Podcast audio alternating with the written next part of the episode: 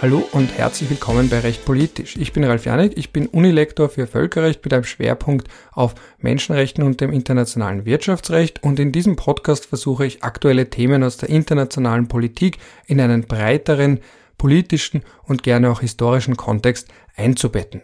Ich möchte mich an der Stelle kurz entschuldigen, dass diese Folge ein wenig länger gedauert hat. Ich habe einen neuen Kurs zu den Menschenrechten und da musste ich doch die ein oder andere Folie vorbereiten. Das hat ein bisschen meiner Zeit in Anspruch genommen. Aber heute möchte ich mal wieder was Neues beginnen und zwar ein Thema, das viel zu wenig Aufmerksamkeit bekommen hat und zwar Myanmar bzw. das Ende der Demokratie, die es, die es gar nicht so wirklich, eigentlich nie so wirklich gegeben hat, nämlich dieser Versuch hier zu einer Demokratisierung beizutragen, eine Demokratisierung zu schaffen, der jetzt mal fürs Erste zumindest, und so wirkt es auch nicht nur fürs Erste, sondern auch endgültig gescheitert ist. Es wird jetzt nicht zuletzt darauf ankommen, wie die EU und auch wieder die USA unter Joe Biden reagieren, ob es Sanktionen geben wird, ob es andere Arten der Druckmittel geben wird, damit die dortige Militärdiktatur wieder einen Gang zurückschaltet oder vielleicht wieder zurückfindet auf den Weg der Demokratisierung. Aber bevor wir in Medias Res gehen, ganz kurz einen Bericht von der Deutschen Welle zu dem Thema, um das ein bisschen einzuführen und damit ihr auch mal eine andere Stimme hört als die meine, zitiere ich jetzt, und ich gebe es zu, ein bisschen bin ich auch faul, zitiere ich eben jetzt, wie gesagt, aus diesem Bericht zu dem Coup d'etat in Myanmar von der Deutschen Welle. Das Wahlergebnis der zweiten freien Wahl in Myanmar scheint zu viel für die Militärs im Land gewesen zu sein. Aung San Suu Kyis Partei NLD hatte bei der Parlamentswahl im letzten November mit 83 Prozent einen Erdrutschsieg gefeiert. Am gestrigen Sonntag sollte die neue Regierung nun erstmals tagen, am Montag das Parlament zu seiner ersten Sitzung zusammenkommen. Beides hat das Militär mit diesem Putsch verhindert. Ausnahmezustand in Myanmar. Sie wurde außer Gefecht gesetzt, festgenommen, die de facto Regierungschefin und Friedensnobelpreisträgerin Aung San Suu Kyi sowie der Präsident und weitere Mitglieder der Regierungspartei. Der Grund soll Wahlbetrug sein. Das behauptet die Armee und entmachtet die demokratisch gewählte Regierung über Nacht. Für ein Jahr ist nun Oberbefehlshaber Ming Aung Yang an der Macht. Das berichtet der militäreigene Sender. Die Partei Nationale Liga für Demokratie, kurz NLD, unter der Staatsrätin Aung San Suu Kyi hatte bei der Parlamentswahl im September die absolute Mehrheit im Parlament gesichert. Aung San Suu Kyi, das Gesicht der Demokratiebewegung, die während der Militärdiktatur Jahre jahrelang unter Hausarrest stand, ging als eindeutige Siegerin hervor.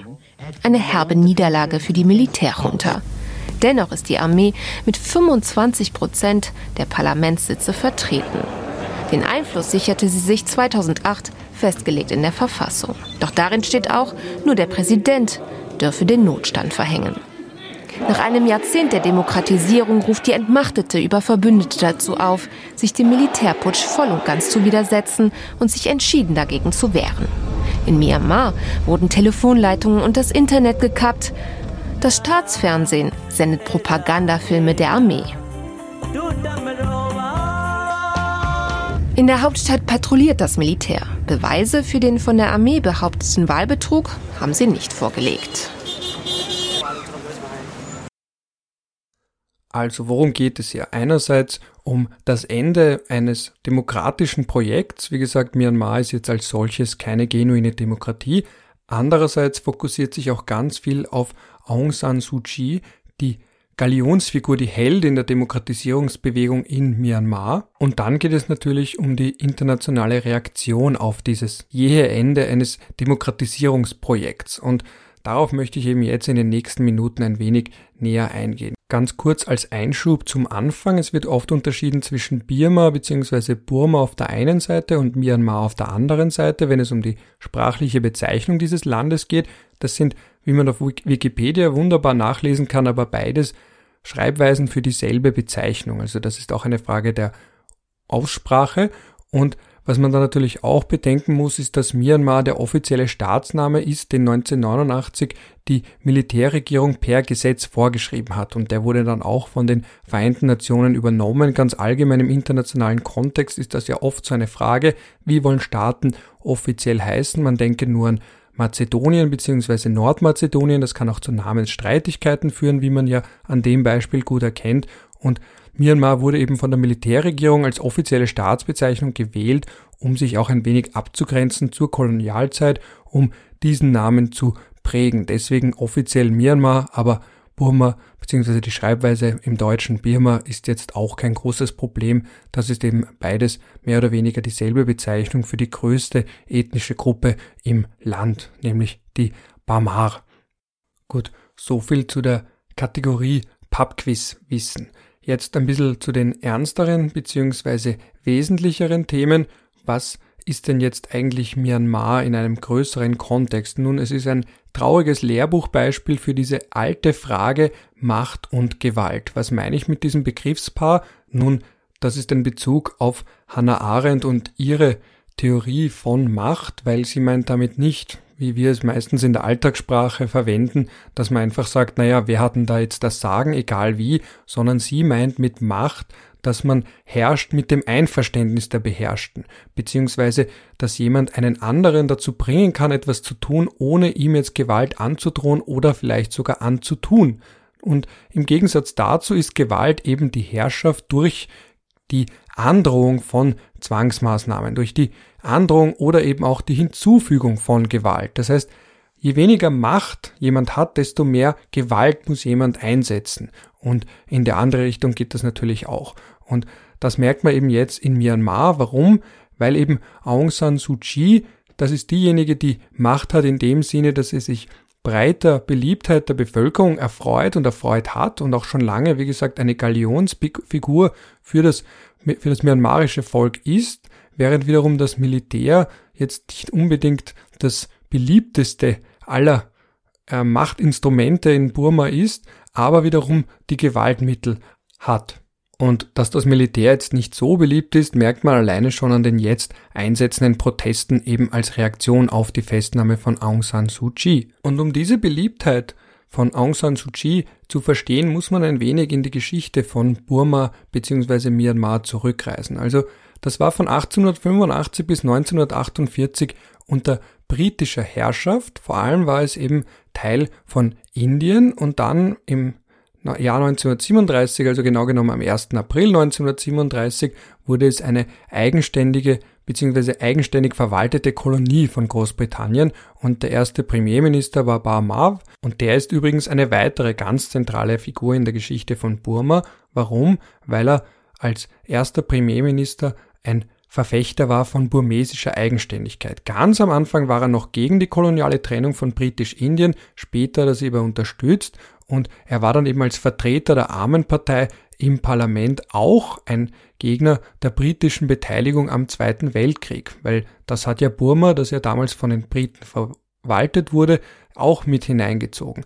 Er wurde dann aber nach seiner nach seinem Rücktritt vom Parlament inhaftiert für aufrührerisches Verhalten am 6. August 1940 und war dann über ein Jahr als politischer Gefangener im Gefängnis. Zu Beginn des Jahres 1942 sind dann die Japaner in Burma einmarschiert, haben Bamav befreit und haben dann auch am 1. August 1943 den Staat Burma ausgerufen und er war dann eben Bamav, war dann eben das Staatsoberhaupt und gleichzeitig auch der Premierminister. Das war aber gleichzeitig ein Marionettenstaat. Das heißt, einerseits war eine Person ganz zentral, das kennt man ja, dass vor allem in der Zeit, dass eine Person sehr viel Macht auf sich vereint.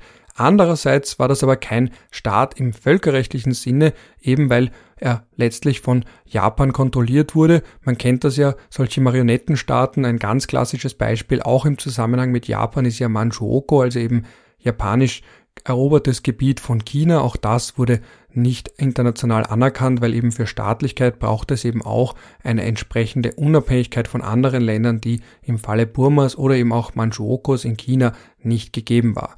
Die Frage hat sich dann aber gegen Ende des Zweiten Weltkriegs ohnehin erübrigt. Warum? Weil eben die Alliierten das Ende der japanischen Herrschaft über Burma herbeigeführt haben und da haben dann auch die Japaner in Summe 150.000 Menschen verloren und Dabei ist dann auch zu bedenken, dass die burmesische Befreiungsarmee zuerst noch für Japan gekämpft hat. Wie gesagt, das war eben das Pferd, auf das man gesetzt hat. Aber nicht alle Burmesen für Japan gekämpft haben, weil, wie so oft, die Mehrheitsbevölkerung setzt auf das eine Pferd, die Minderheit, die Angst hat vor der Herrschaft der Mehrheit, auf das andere Pferd. Und viele Minderheiten, man muss dabei auch bedenken, Myanmar hat 153 unterschiedliche ethnische Gruppen, da haben viele wiederum weiterhin für die Briten gekämpft, weil die wollten eine Beibehaltung des Status quo. Und ganz entscheidend war, dass die Burma National Army, die dann später die Burma Independence Army wurde, also eben die Streitkräfte von diesem Pseudostaat waren, dass die im Jahr 1945 die Seiten gewechselt haben, sich den Alliierten angeschlossen haben und dann eben unter Aung San das Panglong Agreement geschlossen wurde mit den anderen Führern von den ethnischen Minderheiten in Myanmar. Und das war eben dann die Grundlage für die Staatswerdung im Jahr 1948, am 4. Jänner 1948 wurde dann Myanmar eine unabhängige Republik auf Grundlage des Burma Independence Acts von 1947, also ein britisches Gesetz. Und die offizielle Staatsbezeichnung war Union of Burma. Und in dieser Zeit beginnt auch der Mythos von Aung San Suu Kyi. Warum? Weil sie wurde 1945 geboren und als sie zwei Jahre alt war, wurde ihr Vater Aung San ermordet. Und da schließt sich jetzt ein wenig der Kreis zu Barmav. Warum? Weil der hat eben dann vor den britischen Truppen die Flucht ergriffen über Thailand nach Japan. Dort hat man ihn aber gefangen genommen. Die amerikanischen Besatzungsmächte haben ihn dort gefangen genommen und bis 1946 inhaftiert. Dann hat man ihm erlaubt, nach Burma zurückzukehren, eben nach der Unabhängigkeit von Großbritannien. Er ist dann auch in der Politik geblieben, wurde dann aber 1947, weil man ihm vorgeworfen hat bzw. verdächtigt hat, dass er in der Ermordung von Aung San in irgendeiner Form eine Rolle gespielt haben könnte, hat man ihn dann eben noch einmal inhaftiert. Er wurde aber später kurz darauf wieder freigelassen. Aber da sieht man eben, wie diese unterschiedlichen Personen, die rund um die Staatswerdung von Burma eine Rolle gespielt haben, miteinander verwoben sind und wie diese Staatswerdung von Burma bis heute eng verknüpft ist mit Aung San Suu Kyi und ihrer Biografie, weil eben ihr Vater als Anführer der burmesischen Befreiungsarmee auch eine ganz entscheidende Rolle gespielt hat bei der Staatswerdung von Burma. Daneben hat auch ihre Mutter Kinji eine ganz entscheidende Rolle gespielt. Sie war im Parlament, im ersten Parlament von Burma nach der Unabhängigkeit. Dann später war sie auch Sozialministerin und 1960 wurde sie die Botschafterin von Burma in Indien, das heißt in einem ganz wichtigen Land, erstens, und zweitens war sie auch die erste Frau, die Botschafterin, also die Chefin einer diplomatischen Mission war. Das heißt, das bekommt nicht jeder so eine Position, also auch sie eine ganz zentrale Figur rund um diese Staatswerdung von Burma und die frühen Jahre von Burma. Und Aung San Suu Kyi ist dann mit ihr natürlich auch mitgegangen nach Indien. Sie hat dort auch studiert, später dann in Oxford studiert, dort hat sie auch ihren Mann kennengelernt und sie war dann am Anfang eben, sie war dann bei der UNO, sie hat dann akademisch gearbeitet, aber eben noch nicht genuin politisch. Das heißt, wir merken, ihr Leben ist eng verknüpft einerseits mit der Staatswerdung von Burma, sowohl biografisch als auch zeitlich und die fällt wiederum zusammen mit dem Ende des Zweiten Weltkriegs. Sie ist ja im Juni 1945 geboren, im September 1945 sagt man ganz allgemein, ist ja der Zweite Weltkrieg endgültig zu seinem Ende gekommen mit der japanischen Kapitulation, wiederum die sich zurückführen lässt auf die zwei Atombombenabwürfe der USA auf Hiroshima und Nagasaki. Übrigens, wenn wir schon bei der UNO sind, weil ich erwähnt habe, dass sie dort gearbeitet hat, genau genommen in Budgetangelegenheiten, also sein Administrativposten. Der dritte UNO-Generalsekretär war auch aus Burma, nämlich U Thant, der von 1961 bis 1971 dieses Amt bekleidet hat. Und da auch eine kleine Brücke zu Österreich. Er war damit der Vorgänger von Kurt Waldheim, der könnte ja dem ein oder anderen, der ein oder anderen von euch ein Begriff sein. Die politische Karriere von Aung San Suu Kyi hat aber erst wesentlich später begonnen. In all den Jahren hat sie eben einerseits gearbeitet, andererseits auch studiert, unter anderem dann auch in London, wo sie eben auch ihren Mann kennengelernt hat. Sie hat auch eine Familie gegründet, aber das Schlüsseljahr für ihre politische Karriere sollte dann erst einige Jahrzehnte später kommen, nämlich genau genommen das Jahr 1988. Und diese späten 1980er Jahre, da denken wir aus europäischer Sicht natürlich an den Mauerfall, an das Ende des Realsozialismus in Europa, aber das hat auch eine ganz entscheidende Bedeutung für Burma. Da hat es nämlich damals 1988 und zufälligerweise, wie man üblicherweise zumindest glaubt oder wovon man ausgeht, genau in der Zeit, als der damalige Militärführer von Burma und der Chef der herrschenden Partei, der General Nevin, zurückgetreten ist und das hat wiederum zu Massendemonstrationen geführt und Demonstrationen für Demokratie. Das heißt, es ist nicht nur in Europa zum Ende des Realsozialismus gekommen, sondern natürlich auch an anderen Teilen der Welt. Und das war zufälligerweise am 8. August 1988 und das ist dann natürlich eine Steilvorlage zu sagen, das verwendet man dann auch als Slogan, deswegen ist es auch die Erhebung 8888 und Sie hat dann selbst auch, weil sie eben dort war, am 26. August 1988 vor einer halben Million, vor einer halben Million Menschen eine Rede gehalten vor, in, in der Hauptstadt und da aufgerufen zu einem demokratischen Regierungswechsel zu einer Demokratie, aber im September 1988 hat dann eine neue Militärregierung die Macht übernommen. So, jetzt sind wir mittendrin in der Entstehungsgeschichte vom Mythos Aung San Suu Kyi. Sie hat da nämlich nicht gesagt, naja, hm, schade, war wohl nix, ich gehe wieder zurück nach London, lebe dort mein gemütliches Leben mit meiner Familie und beschäftige mich mit meinen Studien. Nein, sie hat jetzt erst begonnen, richtig politisch aktiv zu werden. Sie hat dann unter dem Einfluss von Gandhi, unter dem Einfluss vom Buddhismus die National League for Democracy gegründet und hat dann auch jetzt wirklich gesagt, so, ich versuche jetzt mein Land zu demokratisieren. Und das hat dann natürlich auch zu Widerstand bei der Militärjunta, die um ihre Macht gefürchtet hat, geführt. Sie war dann auch zum ersten Mal unter Hausarrest am 20. Juli 1989. Man hatte gesagt, gut, du kannst gehen, weil wenn solche potenziellen Symbolfiguren, wie gesagt, die Tochter von einem der oder dem zentralen Staatsgründer von Burma, das alleine macht sie schon zu einem Hoffnungsbild, zu einem Hoffnungssymbol, zu einem Hoffnungsträger für jegliche Besserung im Land. Aber er hat gesagt, nein, ich bleibe hier. Und sie ist dann auf Konfrontationskurs auch mit der Militärjunta gegangen, allein schon deswegen. Und es haben auch einige andere gesagt, naja, hm, das ist vielleicht nicht konziliant genug, also einige haben dann die Partei auch schon verlassen, aber sie selbst ist ihrem Pfad, ihrem eingeschlagenen Weg damit auch treu geblieben. 1990 gab es dann allgemeine Wahlen und da hat die National League for Democracy, also ihre Partei, 59 Prozent aller Stimmen bekommen und hatte damit vier Fünftel aller Sitze im Parlament von Myanmar.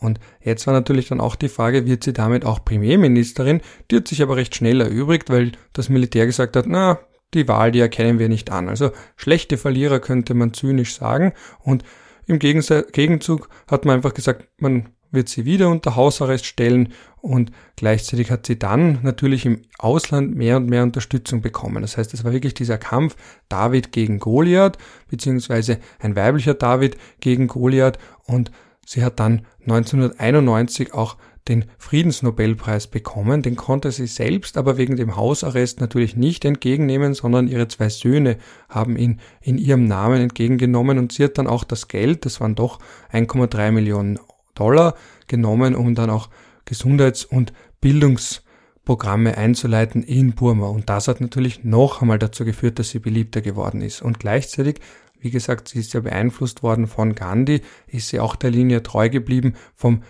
Widerstand ohne Gewalt. Also das ist ja auch etwas, wenn man sich ansieht, ich habe das schon in einer früheren Folge mal angesprochen, Tendenziell sind gewaltfreie, gewaltlose Formen von Widerstand vor allem gegen nicht demokratische Regime immer erfolgreicher, weil man damit sowohl die Popularität zu Hause als auch international eher für sich sichert, weil man dann ganz klar sieht, wer sind die Aggressoren, wer sind die Opfer dieser Aggressoren. Und wenn man beispielsweise eine friedliche Demonstration beginnt und dann eben Schlägertrupps reingemischt werden, reingeschickt werden, das ist ja auch jetzt aktuell der Fall, dass sogar das Militär hier Menschen freigelassen hat aus den Gefängnissen mit dem Auftrag, sich unter die Demonstranten zu mischen und dort diese auch zu verprügeln, Gewalt gegen sie einzusetzen. Dann gibt es natürlich auch die Taktik, das wenden autokratische Regierungen gerne an, dass sie unter die Demonstranten gewalttätige Mitdemonstranten, also Pseudo-Mitdemonstranten unter Anführungsstrichen mischen, die dann eben wiederum sich negativ auswirken auf das Bild nach außen. Und dann kann man wieder der allgemeinen Bevölkerung sagen, da schaut's, wie brutal die sind, obwohl das eigentlich gar nicht Demonstranten sind,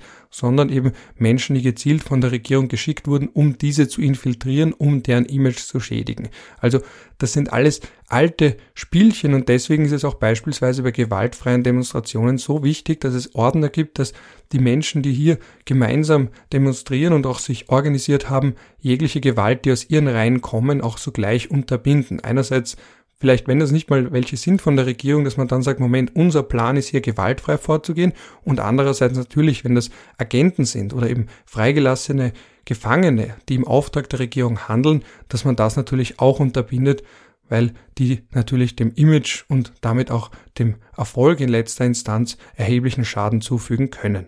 Und ganz allgemein, zurück zum Hausarrest. Das ist sozusagen das Defining Element, also das Sinnbildliche, das zentrale Element ihrer politischen Biografie. Sie hat in Summe 15 Jahre von ihren insgesamt über 21 Jahren politische Aktivität in Hausarrest verbracht. Das heißt, ganz am Anfang schon hat man das als Mittel eingesetzt, um sie klein zu bekommen, um sie klein zu kriegen. Das heißt, sie konnte da ihre Parteiunterstützer nicht treffen, sie konnte oft auch keine internationalen Besucher treffen, entgegennehmen und sie hat dann natürlich versucht, viel zu lesen. Sie hat dann auch geschrieben mit ihrem Mann, den hat sie aber auch nur noch sehr wenig gesehen und Ganz trauriges Element dabei ist natürlich auch, dass sie seinen Tod nicht miterleben konnte. Also er ist 1999 im Alter von 53 Jahren gestorben und selbst da ist sie nicht ausgereist, weil sie genau gewusst hat, dann kann sie auch nie wieder ins Land kommen.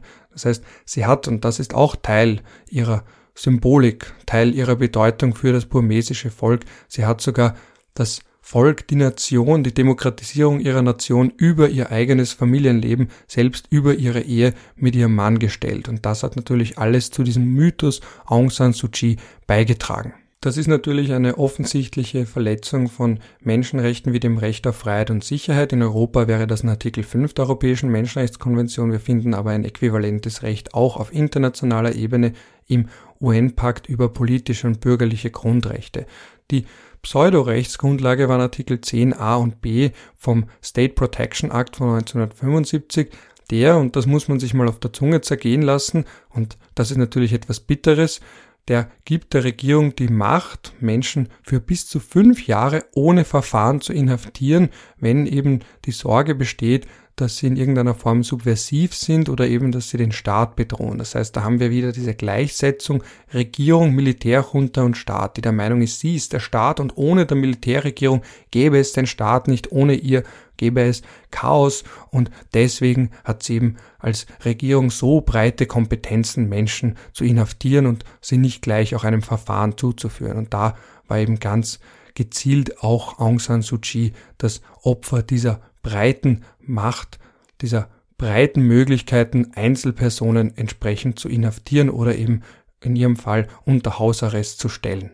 Und freigekommen ist sie dann im Jahr 2010. Das heißt, sie war auch in all dieser Zeit nicht durchgehend unter Hausarrest, sondern sie wurde immer wieder dazwischen freigelassen. Dann hat man sie nach beispielsweise dem Depayen-Massaker wieder inhaftiert. Dann gab es wiederum Proteste. Dann gab es wiederum eine Freilassung, dann wieder eine Inhaftierung und mit unterschiedlichen Ereignissen immer verbunden, die man genommen hat als Vorwand oder als Auslöser, um sie erst recht wieder in ihrem Haus einzusperren. Aber eben nicht klassisch in einem Gefängnis, sondern eben, wie gesagt, dieser Hausarrest und sie war dann verdammt dazu zu lesen, sich zu bilden, aber eben sie wurde davon abgehalten, politisch ihre Symbolkraft zu nützen, um die Militärjunta herauszufordern.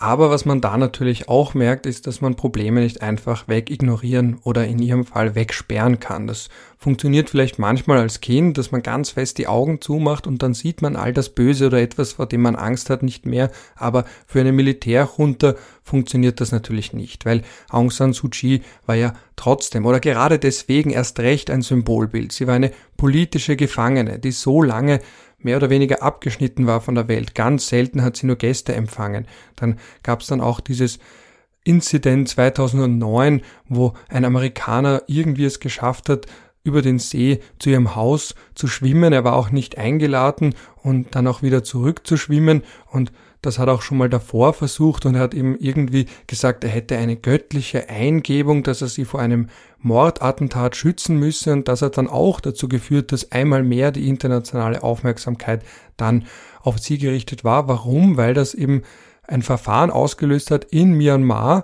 und da hat man dann sogar, eben weil sie verletzt hat, die Bedingungen ihrer Inhaftierung. Man hat gesagt, man hat dann natürlich gleich gesagt, sie wäre da in irgendeiner Form involviert gewesen. Sie hätte ihn vielleicht eingeladen oder mit ihm zusammengearbeitet, mit diesem doch verwirrten Amerikaner John Yetov oder Yetau hieß der.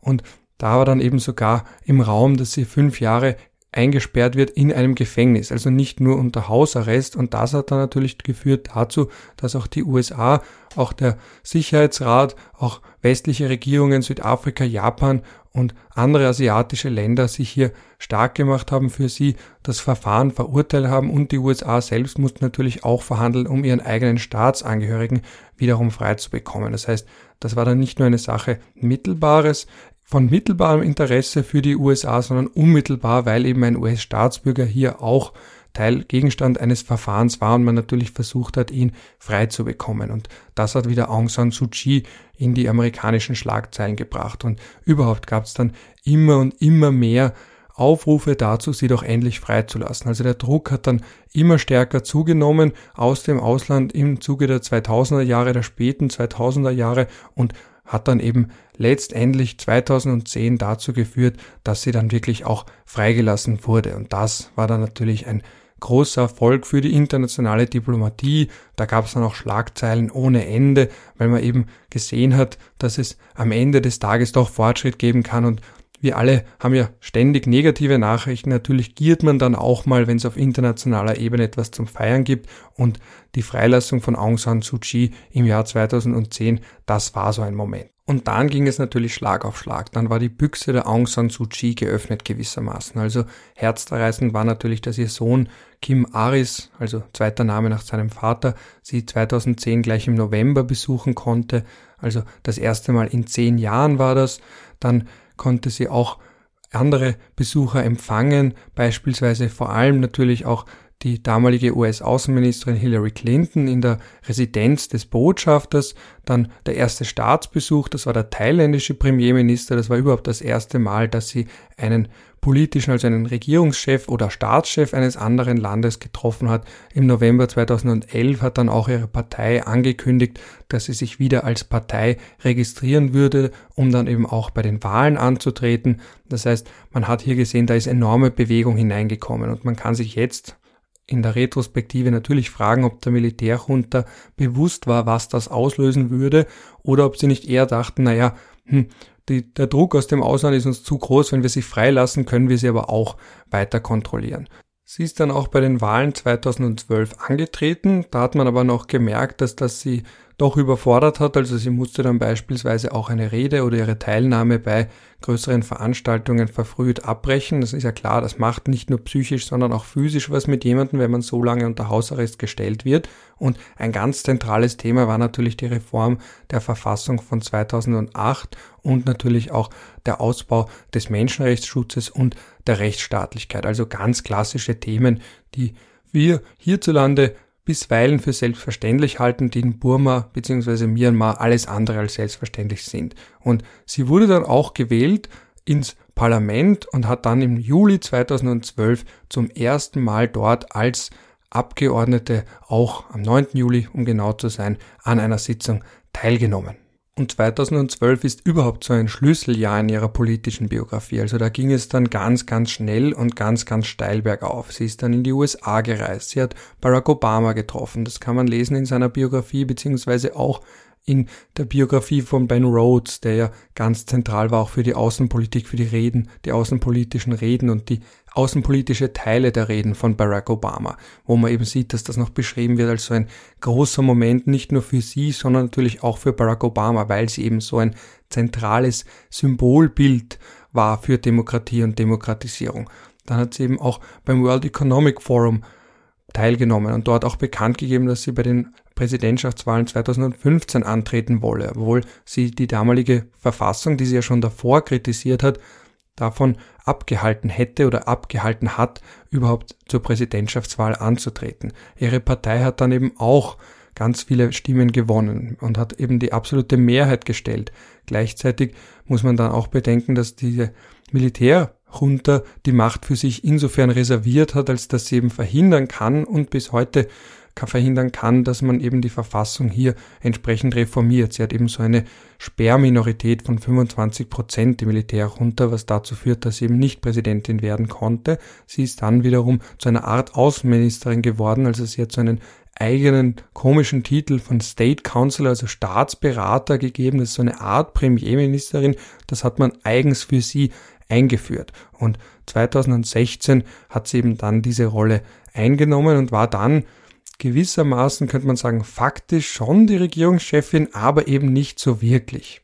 So, und jetzt beginnt der politische Stern dann langsam zu verglühen. Man weiß ja ganz allgemein, es macht einen riesen Unterschied, ob man an der Regierung ist, ob man an der Macht ist oder ob man von außen einfach so Stettler und Waldorf mäßig, so wie ich das mache oder wie ich das auch im Podcast mit Moritz Moser mache, kommentiert, ob man in den Kommentarspalten was schreibt, ob man Chefredakteur ist, ob man in einer Oppositionspartei ist oder für eine NGO arbeitet. Es ist immer etwas anderes, ob man von außen seinen Kommentar abgibt, beziehungsweise eine Symbolfigur ist, auf die ganz viel projiziert wird, wie im Fall von Aung San Suu Kyi, oder ob man jetzt tatsächlich auch an der Macht ist und mit dieser Macht umgehen muss. With great power comes great responsibility, das wissen wir schon von Spider-Man. So, und jetzt war dieses Schlüsselereignis beziehungsweise diese Schlüsselphase die Verfolgung der Rohingya-Muslime in Burma durch das Militär beziehungsweise durch die Streitkräfte, durch die Polizeikräfte, durch die Sicherheitskräfte in Burma, weil da ist dann natürlich die Frage, wie ist sie damit umgegangen? Weil man würde jetzt eigentlich erwarten von einer Menschenrechts- und Demokratie-Ikone, dass sie ihre Macht einsetzt, um diese verfolgte Minderheit zu schützen. Sie hat aber in einem Interview sogar die Vorwürfe von ethnischen Säuberungen bestritten und sie hat auch zurückgewiesen, die Forderung, die Staatsbürgerschaft auf die Rohingya auszudehnen. Und das ist dann natürlich eine menschenrechtliche Katastrophe und vor allem auch eine Katastrophe für all jene, die ihren politischen Weg, ihren politischen Leidensweg so lange verfolgt haben, beziehungsweise für die sie eben eine Ikone war, weil man muss sich das vorstellen, eine Friedensnobelpreisträgerin, die erst Jahre nach ihrer Verleihung eine Rede halten konnte anlässlich dieser Verleihung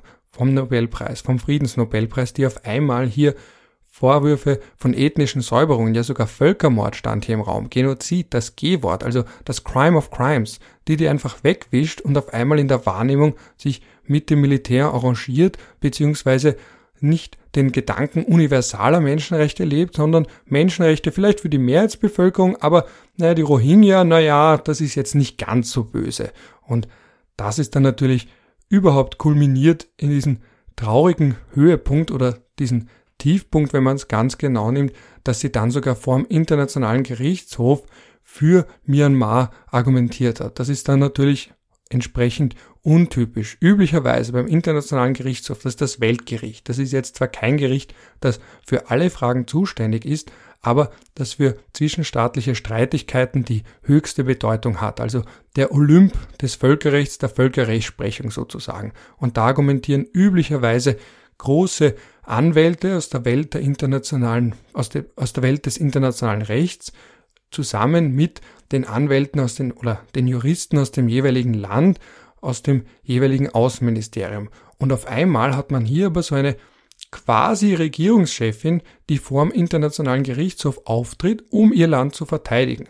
Das kann natürlich nach innen für die Domestic Audience hilfreich sein, dass man eben sagt, ich bin eine Patriotin, ich verteidige mein Land. Eben Myanmar wurde von Gambia hier angeklagt vor dem Internationalen Gerichtshof, weil Gambia gesagt hat, dass eben Völkermord ist so Ärger omnes partes, das ist ein Verbot, das nicht nur gegenüber der eigenen Bevölkerung besteht, sondern auch gegenüber allen anderen Ländern, eben weil es so ein schwerwiegendes Verbrechen ist. Und sie hat dann aber eben das nicht überlassen den Juristen in ihrem Land oder eben internationalen Experten, sondern selbst die Rolle übernommen als Verteidigerin ihres Staates gegen die Anklage von Gambia. Und das ist dann wiederum etwas, wo man sich denkt, nützt sie da gerade ihre Symbolkraft im Inneren auf Kosten ihrer Beliebtheit im Äußeren, also auf der weltpolitischen Bühne. Und das war dann eben die Zeit, wo sie aufgrund ihrer Rolle und die hat nun mal im Endeffekt zum Resultat gehabt, dass sie hier Völkermord legitimiert, dass sie hier zumindest ein Verbrechen an einer Minderheit im eigenen Land kleinredet, das hat dann eben dazu geführt, dass viele gesagt haben, was ist da jetzt passiert? Die war doch gerade noch unsere Heldin und jetzt reden wir darüber, ob sie einen Völkermord kleinredet. Jetzt müssten wir eigentlich auch darüber reden, ob man nicht den Friedensnobelpreis wieder aberkennt. Das heißt, man sieht etwas, das es ja auch wieder und wieder gibt, dass man Menschen zu Helden stilisiert, hochstilisiert, aber eben nur gewisse Aspekte von ihnen sieht und andere kleinredet oder gar nicht erst erkennen will. Also manche sagen, dass das beispielsweise auch bei Nawalny passiert, in Russland ganz aktuell. Und es ist eben auch passiert bei Aung San Suu Kyi. Natürlich ist Burma ein enorm komplexes Land. Auch ich habe da nur beschränkten Einblick nach dem vielen Einlesen. Aber es ist dann natürlich so, dass diese Menschenrechtsikonen, die diesen Gedanken von unteilbaren Menschenrechten, die universal gelten und allen gleichermaßen zugutekommen sollen, dass den nicht jeder lebt oder jeder, nicht jeder so konsequent lebt, dass der sich vielleicht dann auch entsprechend ausdehnen lässt oder ausgedehnt wird auf sämtliche Bevölkerungsgruppen, sämtliche ethnische Minderheiten, auch im eigenen Land. Und das war eben diese große Erschütterung, dieser große Moment im negativen Sinne, auch für die Weltpolitik, wo man gemerkt hat, Moment einmal, unsere Ikone hat Fehler und das sind nicht nur kleine Fehler, wie das jetzt vielleicht, ich weiß nicht, sich manchmal im Ton vergreifen würde oder, weiß nicht, bei der Kleidungsauswahl, wenn man da jetzt an Gazetten denkt oder was auch immer, sondern das ist ein veritabler Fehler, wo man sagt, okay, hm, naja, jetzt sind diese schönen Fotos, die wir alle gemacht haben, also wenn man auf ihrer Wikipedia-Seite sieht, sieht man sie eben mit Barack Obama, Hillary Clinton, man sieht sie dann auch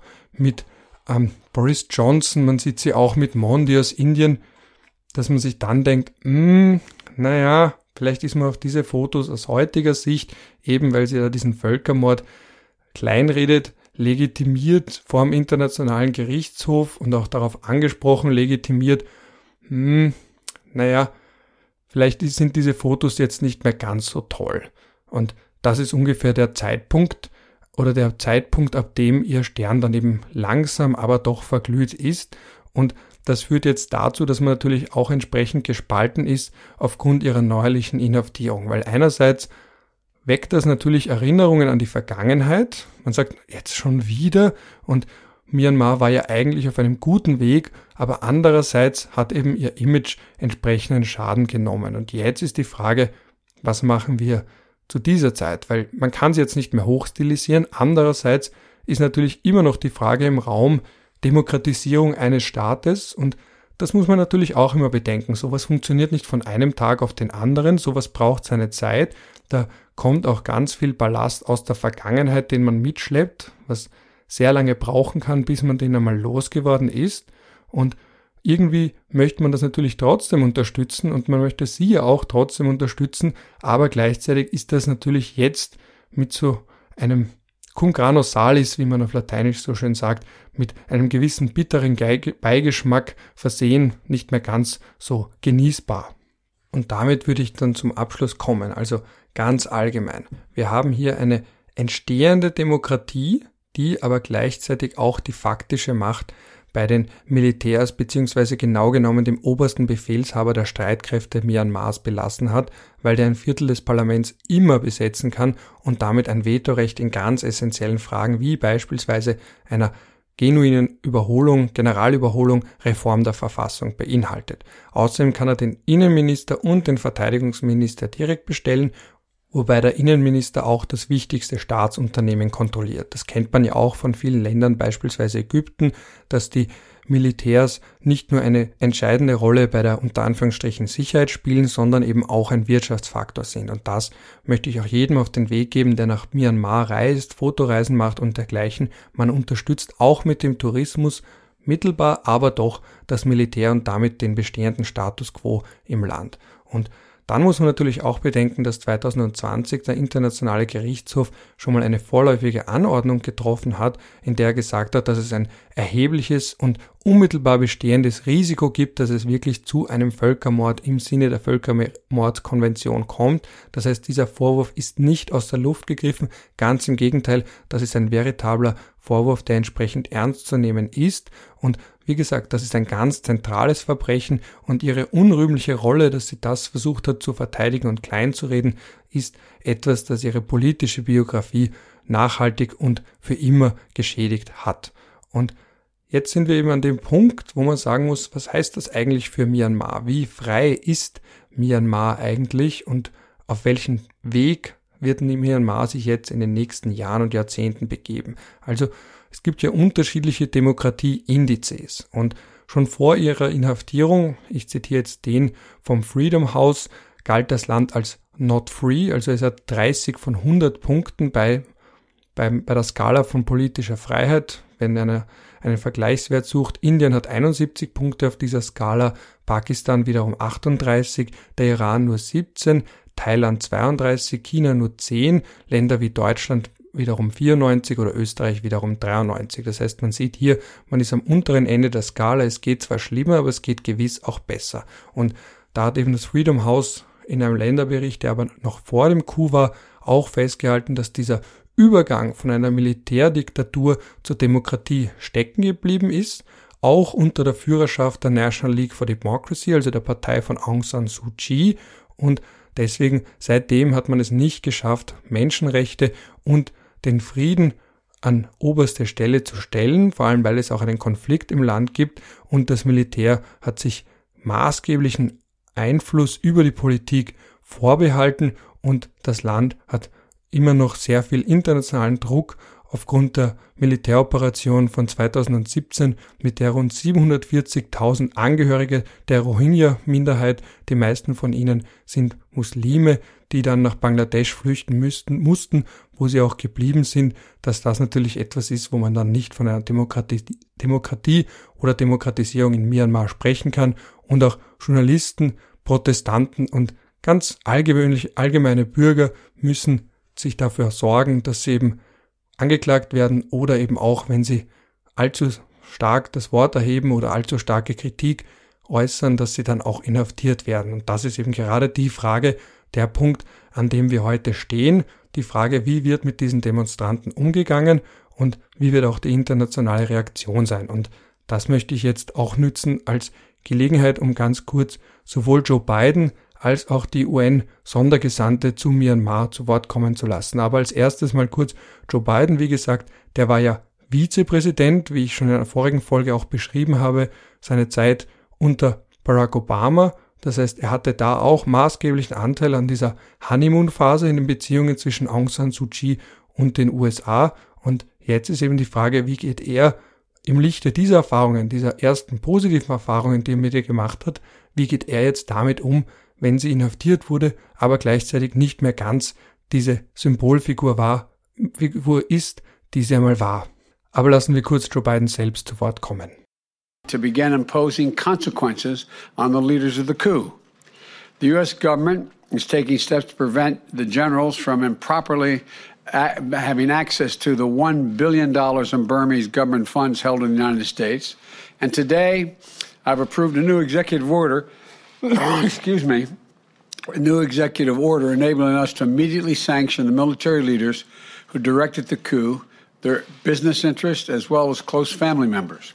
Violence against those asserting their democratic rights is unacceptable, and we're going to keep calling it out. The people of Burma are making their vo voices heard, and the world is watching.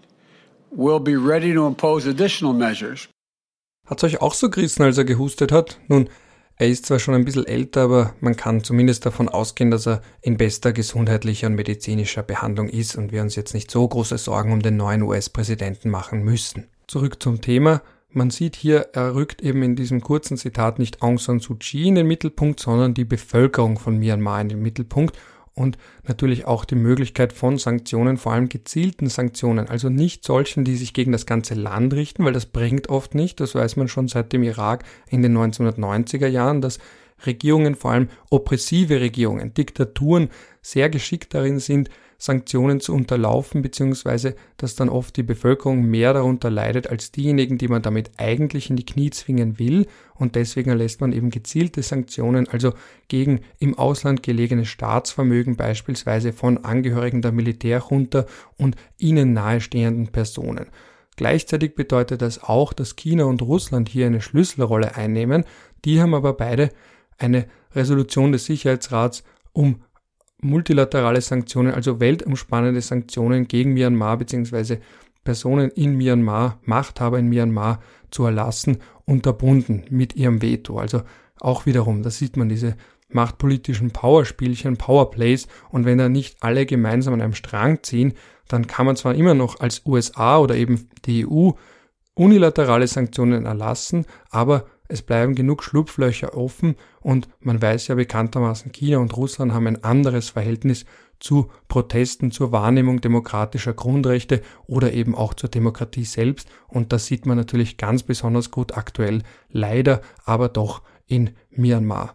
Und in dem Zusammenhang möchte ich noch zum Abschluss ein Statement der UN-Sondergesandten für Myanmar, Christine Schraner-Burgene aus der Schweiz, abspielen, die zumindest auf das Positive hier verweist, nämlich dass es wenigstens ein Statement, also eine Stellungnahme des Sicherheitsrats gab zum Thema Myanmar, also dass China und Russland jetzt zumindest nicht in Totalopposition gegangen sind. Aber lassen wir sie am besten einfach mal kurz selbst noch zu Wort kommen.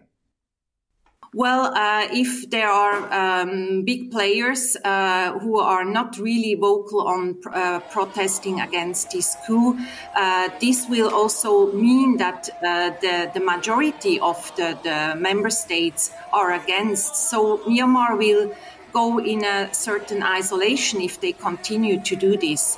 Uh, therefore, it can't be in the interest of the, the Myanmar um, army to continue.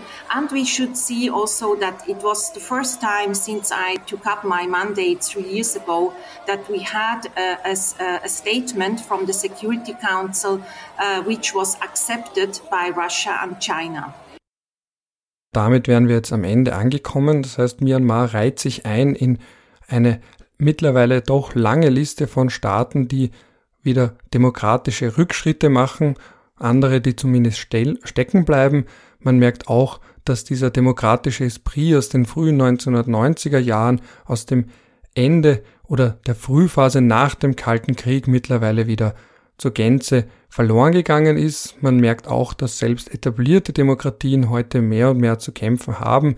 Man denke nur an die USA, an den Sturm auf das Kapitol. Man denke auch an Österreich und die aktuellen Diskussionen.